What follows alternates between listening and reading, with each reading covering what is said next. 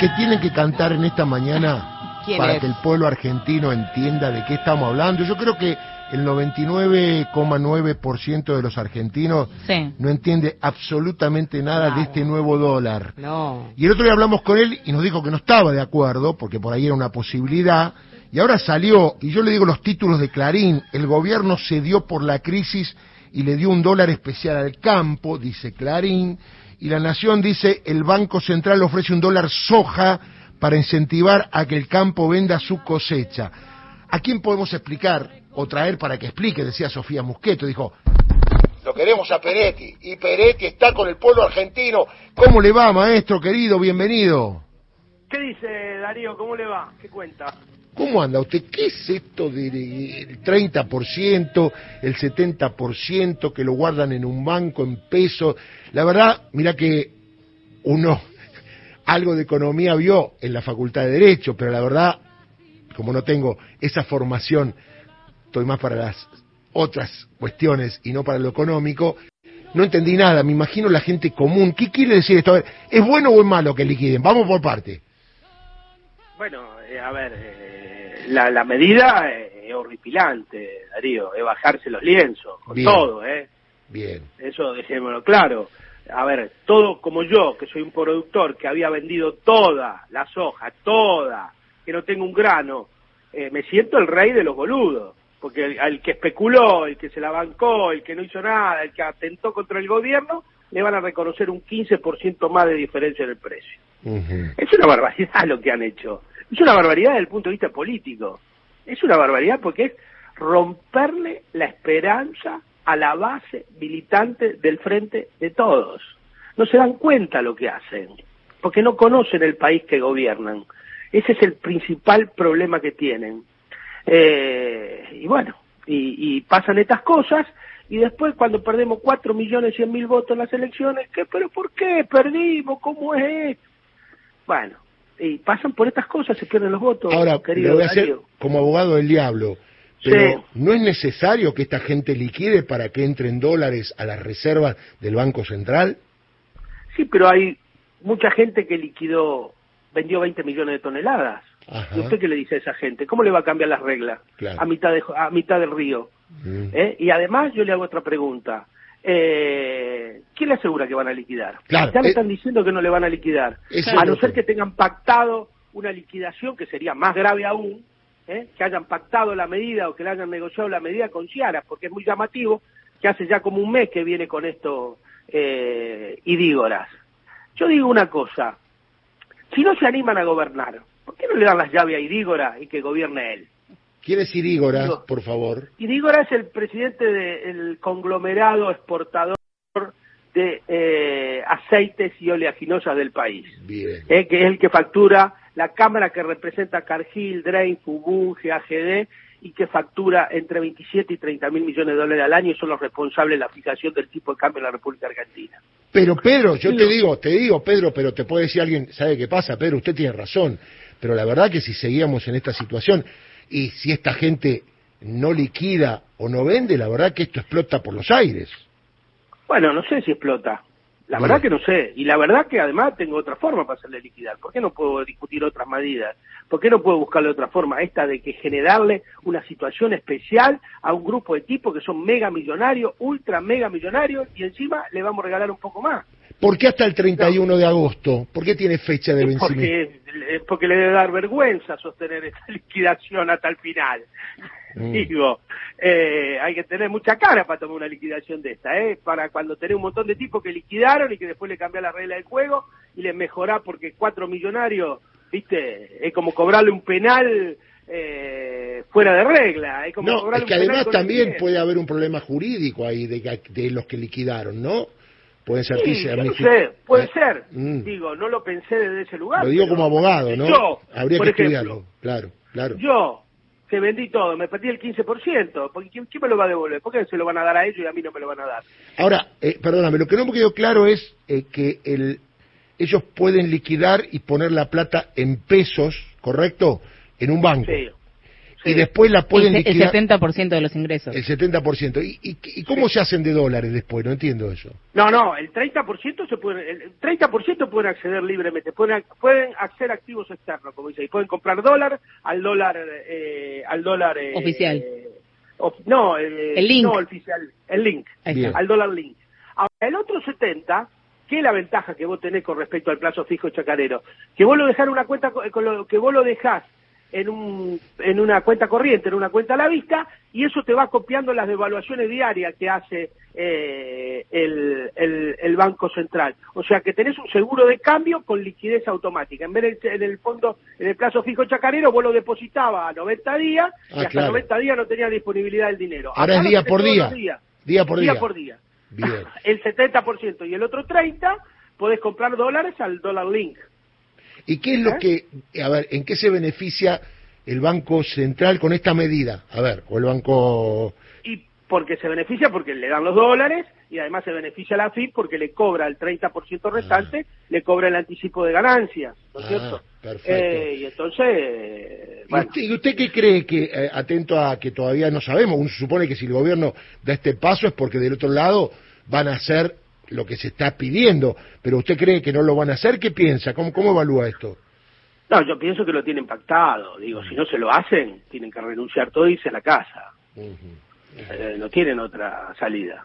Pedro, eh, le, le cambio de tema y le hago una consulta sobre el sábado, que es el acto de inauguración en la rural, y que ayer Somos Barrio de Pie, uno de los movimientos sociales que integran el Frente de Todos, ya confirmó que va a ser una movilización hacia el Sí. rural. ¿Qué opinión le merece esto? Me parece muy bien, me parece muy bien porque realmente en algún momento hay que visibilizar el rol de la rural eh, en el saqueo de este país y lo que hay, en la desestabilización de este gobierno. Eh, realmente tienen un rol muy, muy marcado. Vienen desestabilizando el gobierno desde antes de asumir. Así que Y- eh, me parece que, que es parte de la disputa política y me parece muy bien que los compañeros tomen ese tipo de decisiones. ¿Y qué opina de Nicolás Pino, que es el presidente de la entidad gremialista agropecuaria y que le van a entregar una carta supuestamente manifestándole toda la preocupación sobre la situación? Bueno, Pino es un hombre muy inteligente. Imagínense que es el único presidente en la historia de la Sociedad Rural Argentina que llegó a ser presidente de la Sociedad Rural Argentina sin tener campo. Es un lobista es un capo. Es como Funes de Rioja, es como Funes de Rioja, ¿no? En la UIA. Igual. Y es abogado y, y es presidente de la Unión Igual. Industrial Argentina. igual, igual. Nicolás Pino es matarife, vende carnes. Eh, así que es un hombre que, que debe tener su talento, por eso lo han puesto ahí. Y me parece bien que le entreguen una carta. Eh, pero la verdad que a mí me parece de que eh, tenemos que rediscutir, rediseñar, reelaborar. Eh, el campo nacional y popular no puede, no puede estar al garete en materia de política agropecuaria. Eh, digo, me parece que tiene que tener algunas cosas un poco más claras. Ahora, ¿cómo hacemos, y- pero, para instalar? Porque, a ver, ese tema lo maneja la gente de la política, los periodistas. El ciudadano común es como que no le llega a esto, che, eh, el tema es el campo que saca la guita, se la lleva afuera y hace sus negocios. ¿Cómo hacemos para que la mayoría entienda que ahí está el problema y para poner el foco en ese lugar? Y porque hay que urbanizar el debate rural. Hay que sacar el debate rural del gueto agropecuario y ponerlo en la sociedad. Porque de ahí viene el precio de los alimentos, de ahí viene la inflación, de ahí viene la fuga de capitales, de ahí vienen los obstáculos que tiene la industrialización de este país por 200 años. ¿eh? Ahí hay que ponerlo arriba y hay que sacarlo de ese gueto y eso es deber del campo nacional y popular. Esa es la autocrítica que nos tenemos que hacer nosotros. No puede ser que nunca la problemática agropecuaria sea parte de nuestras tribulaciones electorales, que nunca la tengamos eh, parte de, a ver, ¿cuál es nuestro programa eléctrico? ¿Cuál es nuestro programa agropecuario? ¿Qué vamos a hacer? ¿Le vamos a hacer caso al campo? Digo, le vamos a hacer todo lo que ellos quieren, se lo vamos a dar. Ahora, pará, pará, pará, ahí te paro. ¿Qué pasa si después de esta medida que se anuncia en los diarios, y ayer la anunció el Banco Central, el campo dice, no vamos a liquidar nada? Y puede pasar, Y entonces, puede pasar. ¿No será el momento que si pasa eso el gobierno actúe con fuerza? Digo. Sí, pero después de dos años Bien. ya no tiene ganas, me parece que no tiene, es un suspiro muy débil que está exhalando el gobierno desde el punto de vista político. Parece que eso hay que exhibir el músculo de otra manera. A ver, Eh, además, no lo podemos tomar, perdona, no lo podemos tomar como, bueno, le damos otra oportunidad para que liquiden y si no liquidan en esta, ¿vamos por todo? No. Nada hace pensar que eh, la idea de- del gobierno es esa. Más bien todo lo contrario, Darío. ¿Qué alternativa propondrías vos, por ejemplo, Pedro, para mejorar este incentivo? No, yo no propondría ninguna mejora para el incentivo. Las reglas para liquidar la cosecha son esta y son esta. Yo Mm. lo que mandaría al Congreso empezaría a discutir una, un aumento de retenciones para la soja remanente Sí. de un año para el otro, un Claro. aumento impositivo, cambiaría las reglas de comercialización, prohibiría a los productores de venta directa a los exportadores, le pondría una balanza 50 metros entre cada puerto, le cobraría el triple de peaje en el río Paraná, no hay que entregar el río Paraná, no hay que entregar la soberanía del río Paraná, porque por ahí se puede recuperar parte, parte, no solo de la guita que se va en contrabando, no solo la guita que se va sobre y su facturación, sino que se le puede imponer algún impuesto porque te dicen la tierra es privada, es mía y yo con mi soja hablo lo que quiero porque es mía. Bueno, el curso del río por donde se va la soja es de todos los argentinos. Y si pagas 5 de peaje y la de guardar de un año para el otro, te cobro 20 de peaje por el río, porque ese es de todo. Digo, hay que tener un poco de imaginación, hay que tener un poco de ganas de pelear, hay que tener un Claro. poco de ganas de complejizarse la vida, porque si no, es imposible, te llevan puesto. A ver, la última, Pedro, y te escuché y lo has dicho acá en este programa, donde sos un, una gran parte como columnista, cuando se dice tenemos alimentos para alimentar a 400 millones. Y vos aclaraste, no, no, no. ¿Por qué no es así que tenemos 400 eh, eh, para alime- alimentos para eh, mm, alimentar a 400 millones? Y vos diste una aclaración. Lo que pasa es que podemos producir alimentos a lo mejor para 600 millones de personas, pero lo que estamos produciendo hoy, de acuerdo al modelo productivo que nosotros tenemos en la República Argentina, estamos produciendo forraje para animales, que son los que nosotros producimos soja y espeler de soja, que van al sudeste asiático para alimentar los pollos y los, y los cerdos chinos. Y cuando exportamos trigo, también estamos, cuando exportamos trigo en grano, porque si nosotros de todas las toneladas exportábamos de harina, creo que, no me acuerdo bien, no quiero tirar una cifra, pero de los, eh, pues, eh, cosechamos cerca de 20 millones de toneladas este año, 7 usamos, 13 millones de toneladas quedan para la exportación, de esas 13 millones, solamente un millón de toneladas exportamos harina. El resto que exportamos el grano, también estamos exportando eh, alimentos para animales, porque el afrechillo te lo compran en Brasil para alimentar los cerdos, por ejemplo, ¿no es cierto? Aparte de la harina. Entonces, lo que tenemos que exportar es alimentos para humanos. Esa Claro. es otra, otra, esa es otra Es otra carrera. etapa, claro. Es una etapa superadora. Claro, esas son otras pistas y otros premios. Claro. Ahora estamos, y, y este semestre se reprimarizó aún más aún más las exportaciones argentinas porque ni siquiera vendimos aceite, ah, vendimos más poroto, soja en grano como poroto que como aceite y como, como harina de soja.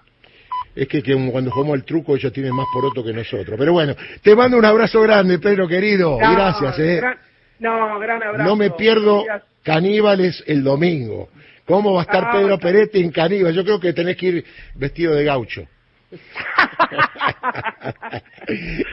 Gran abrazo. Un abrazo grande. Pedro Peretti y la claridad conceptual de siempre.